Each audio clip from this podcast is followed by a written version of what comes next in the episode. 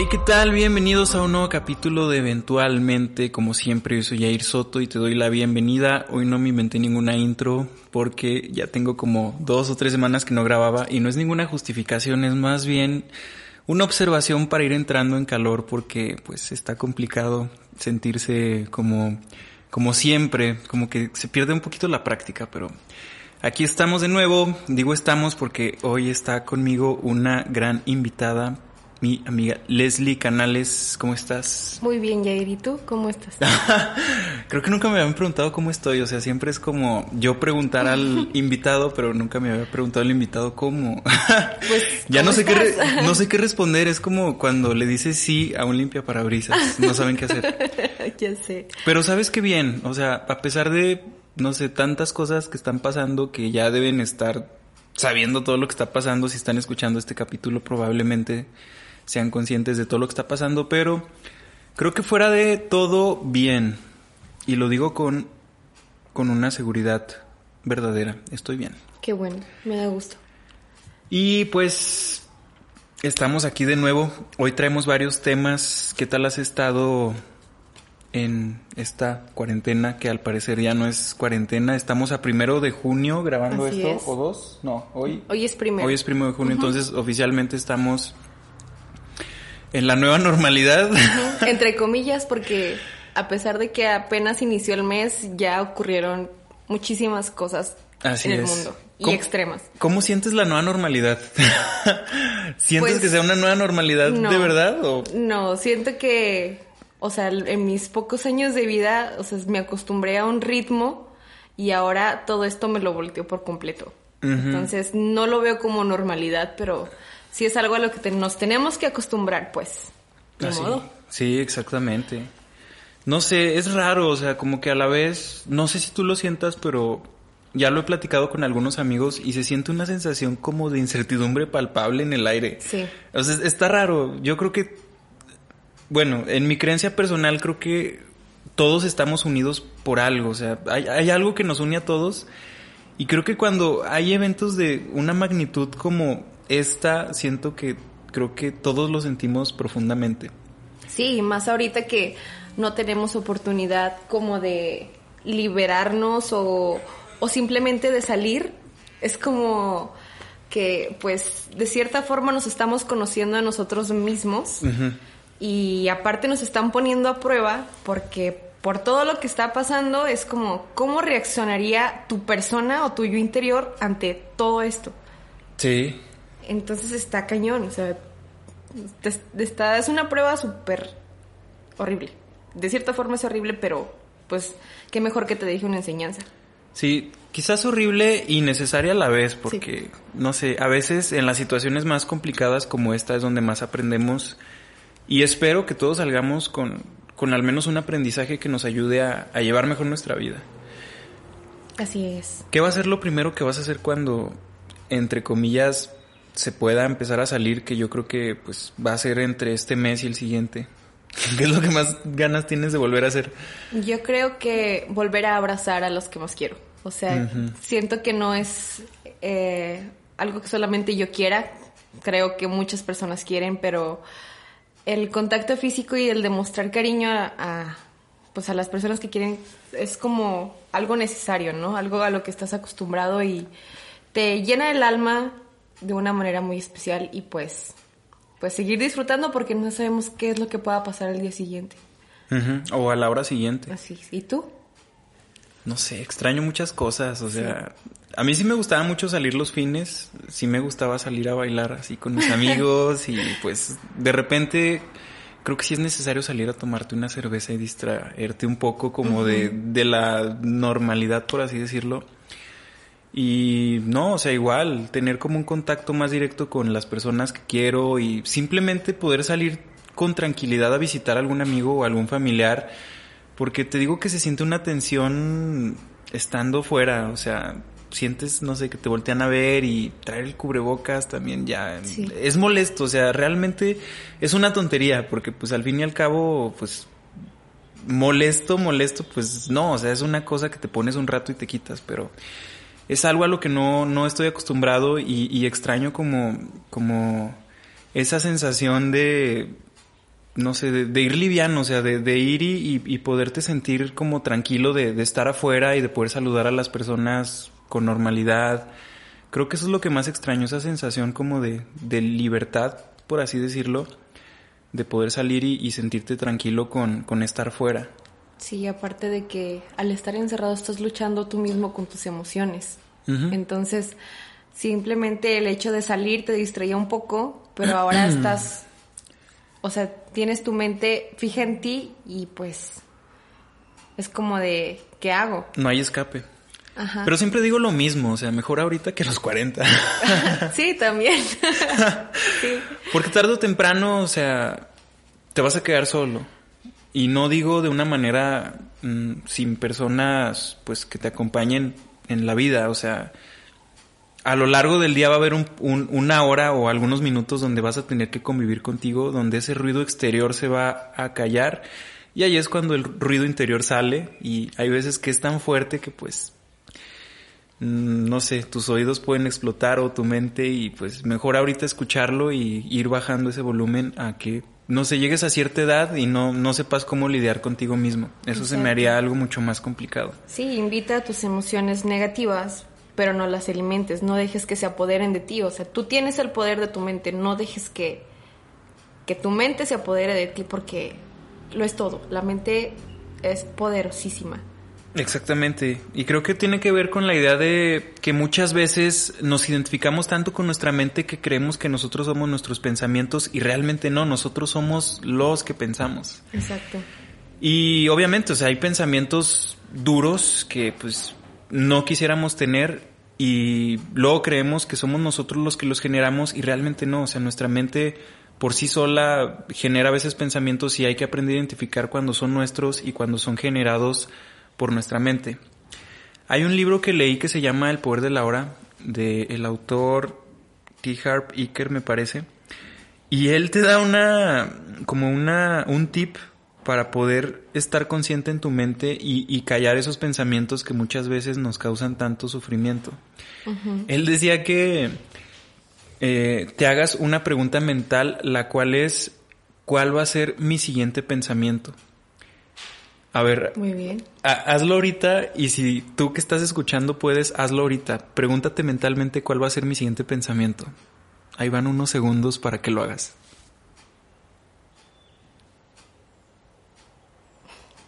¿Qué pasó? Guau, es que no sabes. no, sale. No, no, sale. No, no, no. Porque pues el cuerpo está en constante cambio. No sabes qué es lo que se aproxima. Entonces, ¿qué es lo que voy a pensar? Es como de, no sé, o sea, cada, cada momento es una idea nueva. Yo no estaba pensando lo mismo hace dos minutos si no te hubiese escuchado decir eso. Entonces, ahorita me metiste otra idea y yo estoy pensando otra, pero pero te fijas que no salió ningún pensamiento. o sea, es como Se cayó la mente. Sí. Y eso es porque te estás volviendo consciente de lo que está sucediendo ahí adentro.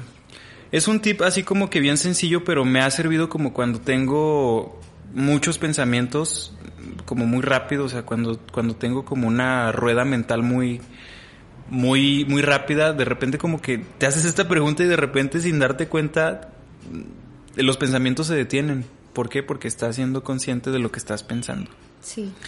Aparte de que, o sea, es, es este, pues como incontrolable. O sea, no, no sabes qué es lo que va a pasar. Y si te llegas como a frustrar mucho en qué es lo que quieres pensar, llega a ser como un tipo de sufrimiento porque te frustras, te frustras, estás como forzándote a ti mismo, a, ok, voy a pensar esto, pero ¿por qué? ¿Por qué? O sea, no, no tiene necesidad. Simplemente fluye y deja que pase. Sí, sí, o sea, hay cosas que realmente no necesitamos dentro de nosotros y creo que es cuestión de hacerte consciente de que no las necesitas. O sea, hay pensamientos negativos que...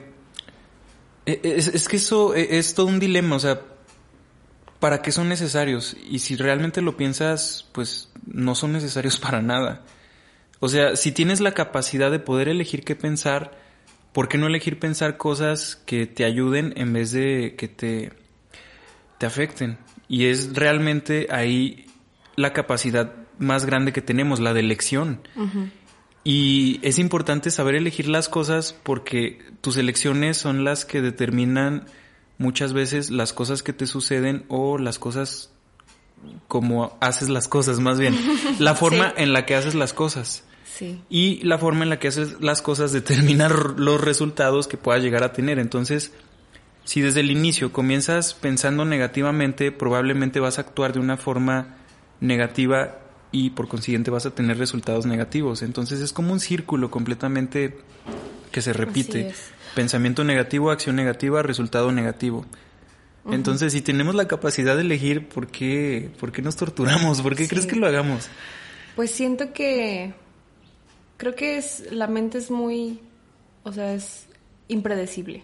Ahorita mencionabas el, el sufrimiento Ajá. y me acordé que hace unos días yo realicé una, una meditación, perdón, donde era el tema principal, donde lo mencionaban como que no era algo más que mental. O sea que tú mismo te creas el sufrimiento el, al pensar en cómo está tal situación con tal persona, con el mundo, con, con cualquier cosa. Y no es que sea malo, ¿por qué? Porque el sufrimiento nos ayuda como a seguir, pero ahí es, ahí es como podemos ver un ejemplo del poder de la mente, que nosotros mismos con el, el apego ya sea a, a, una persona, este, de que no queremos que, que, se acabe esa relación, de que tenemos alguna cosa de, no, pues, por ejemplo, el micrófono, dices tú, el micrófono no, es lo mejor que me ha pasado en la vida, no sé qué haría sin él. Entonces, estás tan apegado a él que creas una relación con él y de cierta manera estás tan, tan centrado en eso que no te enfocas en ti mismo, en lo que realmente quieres. Uh -huh. Estás agradecido por lo que te da el micrófono, pero ¿y luego qué? Uh -huh. ¿Sabes? Sí. Entonces, eh, mejor es, es, llenarte tú de, de, de, cosas y de la mente, no, no dejar que, que el sufrimiento te, te llene. ¿Por qué? Porque, pues, al fin y al cabo no es como una algo natural del cuerpo. Por eso es que nunca estamos ni, ni todo el tiempo estamos tristes, ni todo el tiempo estamos enojados. ¿Por qué? Porque nuestra naturalidad es estar felices y estar en paz. Y cuando le metemos ese tipo de pensamientos, es cuando nos ponemos como a... O sea, cuando más nos ponemos vivos de que, ah, caray, y es que porque esto el otro, y por qué me pasa esto a mí, sí. y por qué yo, y ahí empezamos con que la ansiedad, que el estrés, que esto y lo otro, porque no sabemos cómo reaccionar y nos ponemos muchas veces a compararnos con otras personas y es como de, y es que porque a mí nada más me pasa esto, porque el otro, entonces tenemos que aprender cómo a dejar ir, a relajarnos, a llegar a un punto de, de, paz mental más que nada, ya que pues lo es todo, o sea, si no tienes paz mental, pues, ¿qué vas a hacer? Creo que me he dado cuenta que entre más crezco y pues básicamente, o sea, tengo 24 años, o sea, a veces uno como que cree que ya vivió demasiado, pero realmente no. Me he dado cuenta de la importancia que tiene estar en paz contigo mismo, porque muchas veces se nos vende la idea de buscar una felicidad, pero una felicidad que es completamente diferente a, a la paz interior, porque la felicidad que nos venden... Mmm, eh, bueno, amerita tener cosas, ajá, amerita tener cosas y es un estado eufórico que realmente te das cuenta que para empezar es difícil de conseguir sí. Y en segundo es difícil de mantener. En cambio, la paz es algo que para empezar está dentro de ti mismo y no tiene que ver nada, no tiene nada que ver con algo externo y es algo que sí puedes hacer duradero.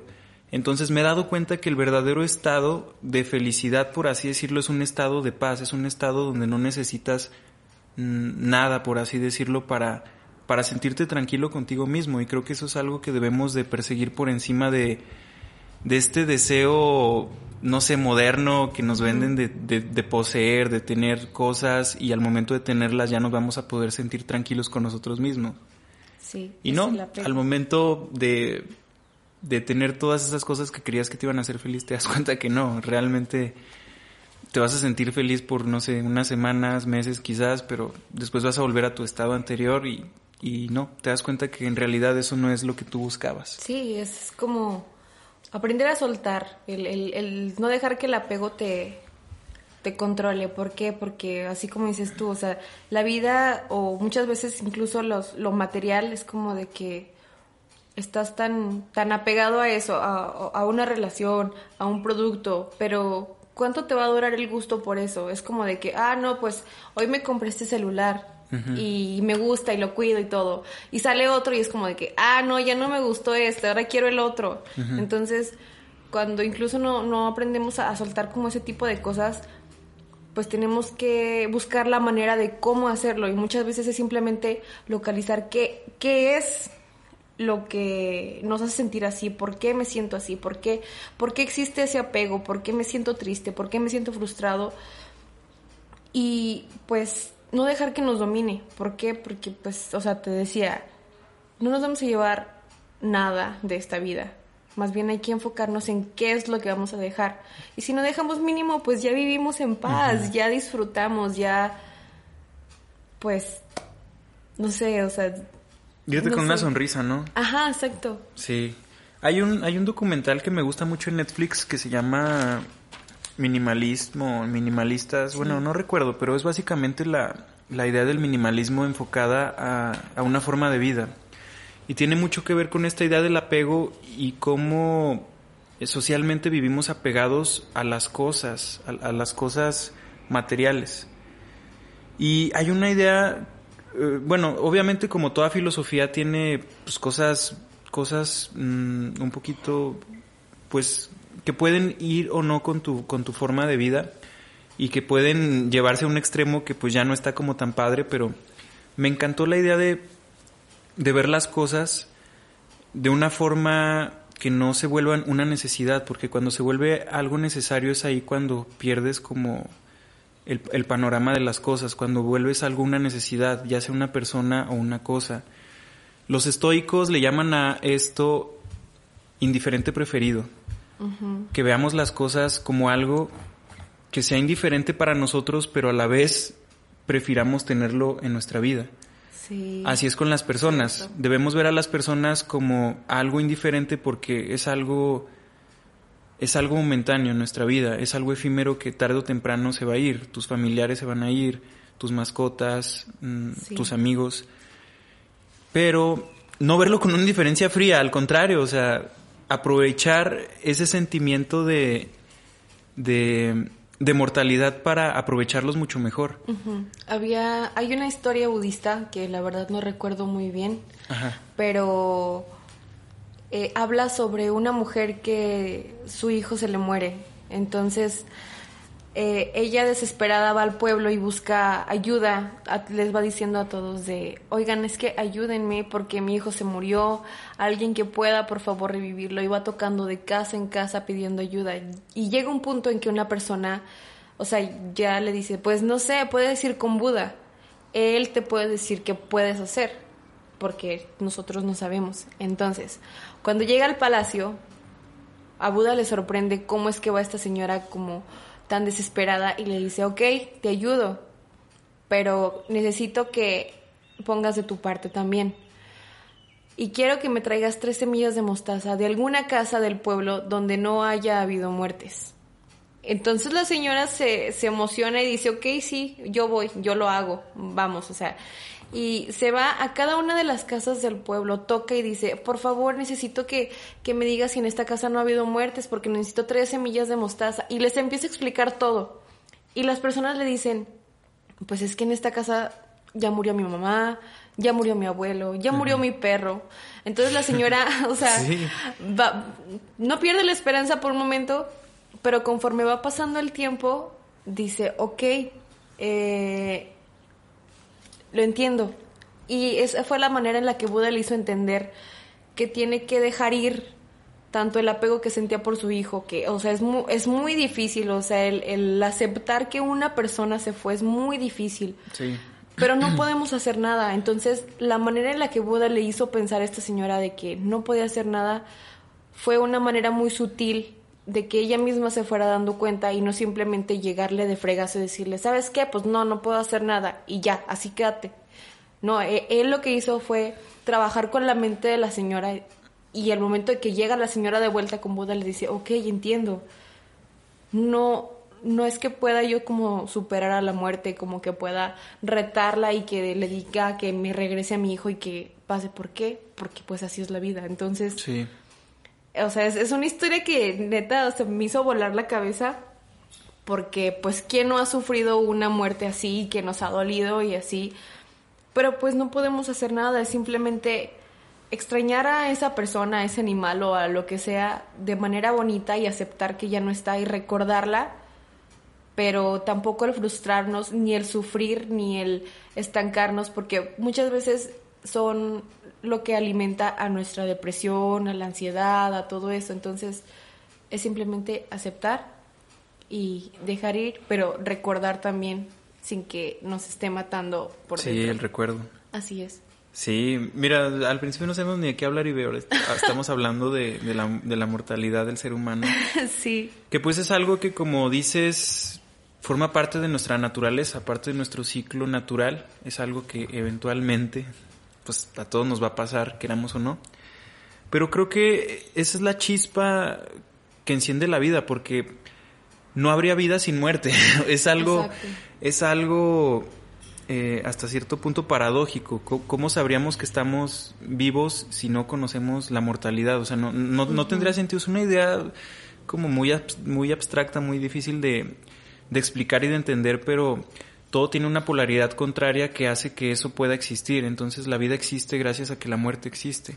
Sí. Entonces creo que sí es importante tratar de abrazarla como algo eh, parte de nuestra existencia y y asegurarnos de también, pues, eh, no sé, estar listos para, para el momento en que también nos toque despedir a algún familiar. Los estoicos, y siempre los cito porque pues, es una filosofía que me ha ayudado mucho, eh, llaman a, bueno, tienen una parte que llaman dicotomía del control. La dicotomía del control para los estoicos eh, básicamente es, es darte cuenta qué cosas controlas y cuáles no y aprender a separarlas para no sufrir de más, porque básicamente la muerte en sí es algo que no controlamos. Digo, es algo que podría pasar en cualquier momento de nuestra vida. Y si vives preocupado por eso, pues realmente no vas a vivir. Y si lo pensamos, como ya lo decía, es algo que no controlamos. Igual eh, la mortalidad de otro familiar es algo que pues obviamente no controlamos, no, no somos ninguna entidad superior. superior metafísica que controle la mortalidad de los humanos. Entonces, no sirve de nada preocuparte por eso. Y a la vez creo que es algo, como decía, que, le da sustancia a la, a la, existencia. Si tú sabes que, que algo es finito, que algo es efímero, quizás le das un poquito más de importancia o tratas de dársela al momento de, de estar en el momento con él. No sé, yo creo que todos nos ha tocado convivir con, con algún familiar ya grande y, y, creo que tienes en mente que cualquier momento podría, podría ser eh, el último que puedes pasar con esa persona y, creo que tratas de aprovecharlo más. Yo al menos eso recuerdo con mi abuela, eh, cuando pues yo la veía enferma, híjole, yo me acuerdo que en esos momentos era totalmente estar con ella y disfrutar el momento, o sea, de repente se te olvida como todo lo demás y te enfocas totalmente tu atención en esa persona y, eso está eso está muy padre. Y no sé creo que si aplicáramos esto a, nuestra vida diaria a todo a todo ajá imagínate la, la dimensión que tomaría las relaciones sociales con los demás yo creo que a todos nos ha tocado estar con una persona que pues no suelta su celular o, o no te pone atención o nada más está hablando de ella y y eso hace como las relaciones muy vacías. Entonces, cuando eres como consciente de esta mortalidad, de este lapsus de tiempo limitado, creo que toda tu atención se centra en esa persona y tratas de disfrutar cada momento y, eso hace como todo más significativo. Así es. Y sí, sí, tienes total razón, porque cuando nos ha pasado de que, eh, no sé, fallece un amigo y dices, ¿por qué no lo abracé más fuerte la última vez que lo vi? Y no, o sea, es más bien hacerte la pregunta de ¿por qué no abrazo más fuerte a todos ahora que los tengo? Exactamente, sí. ¿Por qué no aprovechar el momento ahora? Y, y es algo que quizá muchas veces no nos enseñan, creo que nos enseña la vida más bien, o las situaciones, ya que pues quizá no estamos acostumbrados a eso o quizá no nos enseñaron a eso, pero, o sea, te, lo pongo en un ejemplo mío. Yo, o sea, soy una persona que me gusta mucho abrazar a mis amigos y así. Y de hecho, después de yo haber perdido a uno, fue así como que dije, no, pues voy a tratar de hacer las cosas ya sin pensarla tanto, sin decir, oye, que es que estoy cansada, es que tengo que hacer esto, tengo, o sea, muchas veces posponía todo por cosas que tenía que hacer incluso ni tan importantes, pero incluso por la flojera, simplemente. Sí, es lo que te iba a decir eso, la flojera. Entonces, por decir, yo con mi amigo dejé pendientes unos tacos. O sea, que... que o sea, imagínate, imagínate, o sea pudimos habernos ido a, la esquina de por mi casa, comernos unos tacos y haber cumplido eso, pero pasamos casi un año diciendo, vamos a ir por unos tacos, vamos a ir por unos tacos. Y la última vez que lo vi fue, lo abracé como siempre, me despedía, pero yo no supe que esa iba a ser la última vez. Exactamente eso, nunca entonces, lo sabes. Ajá. Y desde, desde ese tiempo para acá es como de que, ok, voy a hacer, si quiero hacer algo, lo hago. O sea, basta de pensarla tanto y, ok, me aviento y si no pasa como yo quería, pues mínimo pasó. Eso es lo que agradezco y todos los días es como de que todos los días me acuesto y digo, gracias porque porque, no sé, porque me reí hoy, porque me hicieron enojar, por, por todo. O sea, es agradecer cada cosita porque, pues porque estás aquí, porque es, es momentáneo lo que estás aquí. O sea, ahorita agradezco el estar grabando con Jair, agradezco el estar así en un espacio, agradezco lo que comí hoy, agradezco el clima, todo. Sí. Lo bueno, lo malo, pero una persona agradecida creo que no le falta nada, o mucho más bien.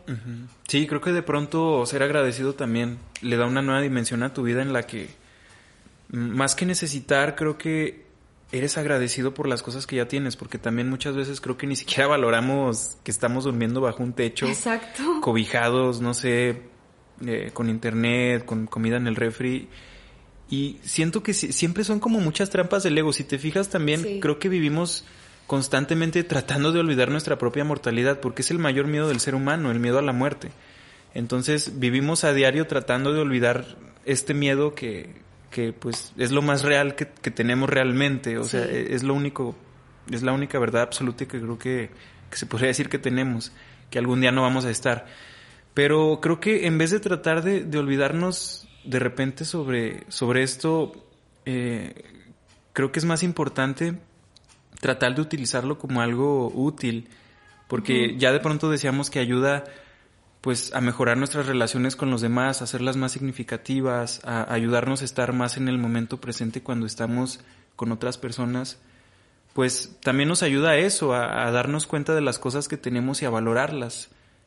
Y ser agradecido también es una forma de, no sé, abrazar esa mortalidad, porque sabes que estás agradeciendo haber vivido un día más y, y eso creo que es algo digno de, de, agradecer de verdad, porque cuántas personas no están ahorita encerradas en un hospital o, no sé, sin una pierna o ya con un con una esperanza de vida limitada, que ya ellos mismos saben, no sé, que les queda un mes, y de pronto, pues tú acostarte por la noche con la satisfacción de que, pues, tienes una buena salud, de que tu familia está ahí en el otro cuarto o si vives solo, pues a lo mejor en sus casas, pero sabes que están ahí, mm, te hace valorar como mucho más lo que tienes y es como como golpear al ego, al ego que está constantemente queriendo queriendo sentir que, que, es infinito y que está en esta vida por, por un tiempo ilimitado y no, realmente no. Okay. Sí, siento que y aparte como,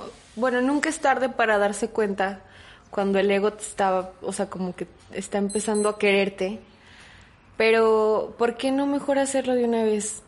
Porque, pues bueno, yo no, no es como que sea una persona con mucho ego, pero sí era uno de mis mayores miedos, incluso hace, no hace mucho, que me preguntaban, ¿cuál es tu mayor miedo en la vida? Y yo así de, no, pues morir sin haber hecho todo lo que quería. Sí. Entonces, pero siento que en vez de, de decirlos, tengo que empezar a actuar. Ahorita es difícil, la verdad, el, actuar por las situaciones que estamos pasando, pero trato de esforzarme en hacer lo que yo quiero. Entonces, deja de lado el ego porque pues aunque dicen que es necesario, más bien es saber cómo controlarlo y cómo manejarlo, porque pues dicen que es una actitud que es de naturalidad del ser humano, pero pues tienes que aprender a lidiar con él y a dejar que no te domine. Sí, sí, pues de hecho yo creo que ese es el mayor enemigo de cada persona y, y aprender a lidiar con él creo que es todo un arte de vida. Entonces, pues es algo de diario, que tenemos que practicar diario. Exacto. Y una forma de hacerlo, pues como bien dices, es agradecer por las cosas, Sí. pues, que, que podrían parecer más banales. Haberte reído creo que es algo muy digno Sí, de, de agradecer. sí, sí, sí. Y más ahorita como que estamos viendo como muchas tragedias. eh, creo que sí es importante como mantener tu estado de ánimo y reír, creo que es la mejor de las formas. Sí, o sea, por cosas tan simples como que, no sé, me, me regalaron una paleta o algo así, o sea, cosas pequeñas que antes no les tomamos tanto sentido, pero, o sea, incluso es como dicen de que si no eres feliz, finge ser feliz y verás que te vas a acostumbrar y lo vas a hacer. Entonces, no, pues ay, eh, me regalaron esto, algo así, me regalaron un chicle, es como de, no manches, me regalaron un chicle, no Sí, sí, sí. inventes. O sea, el detalle, el detalle es lo que importa y pues que te pongas feliz por algo así y que una persona se haya tomado el tiempo de, a- o sea, de ir a comprar el chicle, no sé, es como de que no inventes, o sea, gracias por darme, no sé, a esa persona, por darme el momento, por darme esto. O sea, es agradecer infinitamente por, por la acción y por lo que conlleva todo eso. Y eso siento que es, es lo que te lleva a, a una felicidad, pues, interna más que nada. Sí, sí, te llena el alma, ¿no? Sí, Son cosas que, que te alimentan el alma. Entonces, pues sí, creo que acordarnos diariamente de nuestra finidad en este plano existencial por lo pronto. Memento mori es un mantra muy muy útil para recordar esto.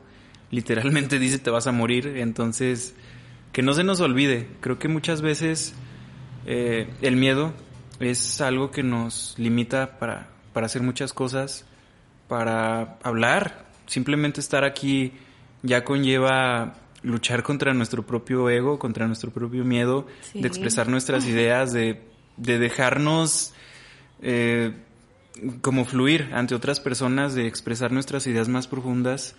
Y creo que es un ejercicio muy interesante para, para, no sé, mantener ese ego como ahí, esquinado, chiquito, y, y dejarte ser tú mismo. Castigado. Sí, castigado.